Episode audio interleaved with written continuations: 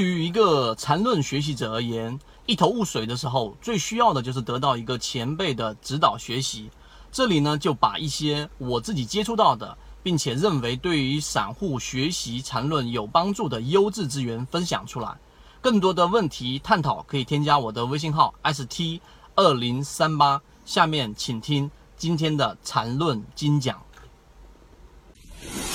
上一次视频和上一次的我们例行电话课里面讲了获利的两种绝对性分类。那么今天我们用三分钟给大家去讲一讲这两种绝对性分类的表现以及它背后的逻辑是什么。首先，第一个，我们上一节课已经讲过了，市场当中的绝对分类获利的绝对分类分两种。第一种就是我们说的中枢的扩张当中形成的震荡，第二种就是我们所说的中枢的上移。有人说这一个理论已经是我们前面所讲的好几个系统之外的又一个庞大的系统。我觉得这种说法其实啊并没有太夸张啊，因为它本身有很重要的一个逻辑。第二个，我们上一节课里面提到了韩瑞钴业，它本身就是一个我们说季线级别的中枢上移，因为只要个股你用大级别的可能月线、可能季线来判断它，如果是属于震荡周期，考验你的能力，并不是一直持股，而是要做波波段短差，用第一类型和第二类型买卖点。来把你的成本尽可能的做低，甚至做到零。那这个是我们说震荡的个股的操作方式。而如果个股属于中枢上移，并且不仅仅是看日线级别，而是看季线级别或者是月线级别的时候，意味着它是一个长大的这个周期，而这个周期过程当中是有很多的利润是可以给你去产生的。这个时候可能你做短差的空间就不大，一直持股才是对的方向。这是第二个我们提到的，所以我们上一节课只提到了几个啊，一个是我们前面讲的这个呃通富微电，还有一些我们讲过的案例，符合信号的个股是已经起来的，而我们提到的还没有任何启动的行业股业，在上一个交易日已经出现了第一个涨停板，而今天是跌了两个多点，整体它是属于一个季线的上移，所以大家用来做参考。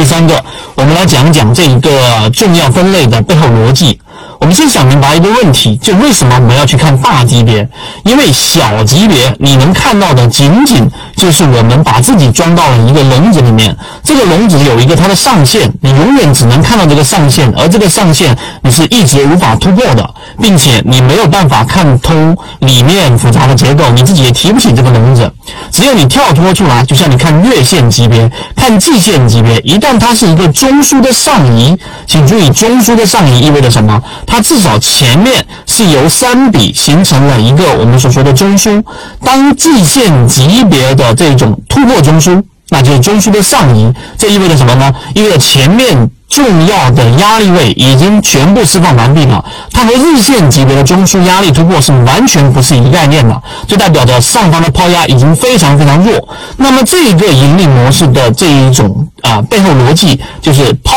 压很弱的情况之下，再叠加上我们前面讲的通富微电也好，包括我们说的金方科技也好，这两个个股今天都在连续性的上涨，而金方是今天出现了又一个的涨停板，连续两个交易日涨停板了。我们圈子里面已经有。法律用户已经捕捉到，那么再结合上控盘，就意味着第一，它上方没有我们所谓的套牢盘了，或者套牢盘很弱了，和日线级别的不一样。第二，它属于高控盘。高控盘什么概念？再看我们以往的视频和我们专门的完整版视频，你就会明白，控盘意味着庄家拿了大部分的筹码。那么这样的个股呢，实际上一旦行情走好，就像现在的环境，往往是控盘的个股涨得更好。所以在后面的完整版视频里面，我们会着重讲这个中枢上移叠加主力高控盘这个盈利模式。所以如果你想看更多完整版的这个盈利模式的视频和符合信号的当下的个股到底该怎么参考，可以找到我们的圈子，我们可以找到管理员老师要完整版的视频。好，今天我们讲了三分钟，希望对你说有所帮有所帮助，和你一起终身进化。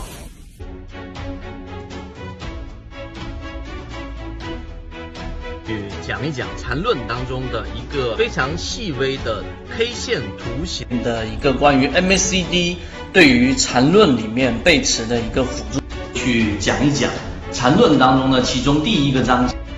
一个对于缠论准确率最高的第一买点的补充。聊一聊关于缠论一百零八讲教你炒股系列的正确的缠论当中有讲过一个，就是真正好的操作一定是带套的操作。我们要去做缠论，以及做缠论，我们期待能做到一个什么样的一个效果？缠论对于我们如何从